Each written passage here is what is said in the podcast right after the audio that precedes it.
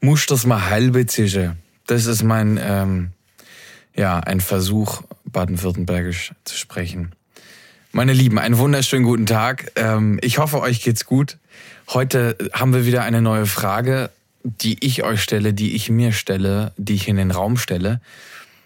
Und zwar, welche Farbe hat Weiblichkeit? Orange.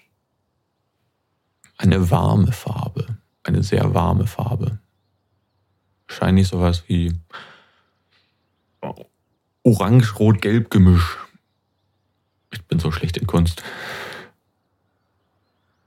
Blau. So ein ganz tiefes Königsmarineblau. Ein ganz intensives, schönes Blau. Vielleicht auch Ozeanblau. Ich habe gerade meine Periode, deswegen rot. Hellblau? Alle. Altrosa. Scheiße, jetzt habe ich blau und rosa gesagt bei Mann und Frau. das ist richtig schlecht. Okay. Blau. Rot. Weinrot. Dunkelrot. So ins Gelbliche. Changierend. Gelb.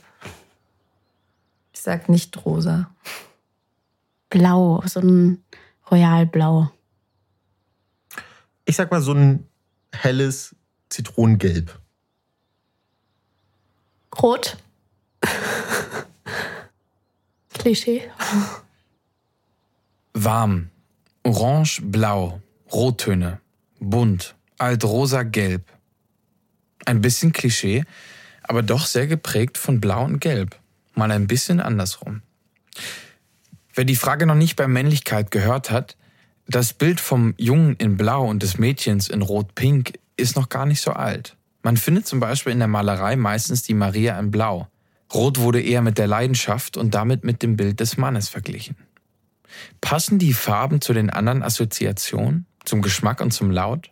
Das könnt ihr ja mal checken und gucken, wie eure Antworten wären und ob sie zusammenpassen.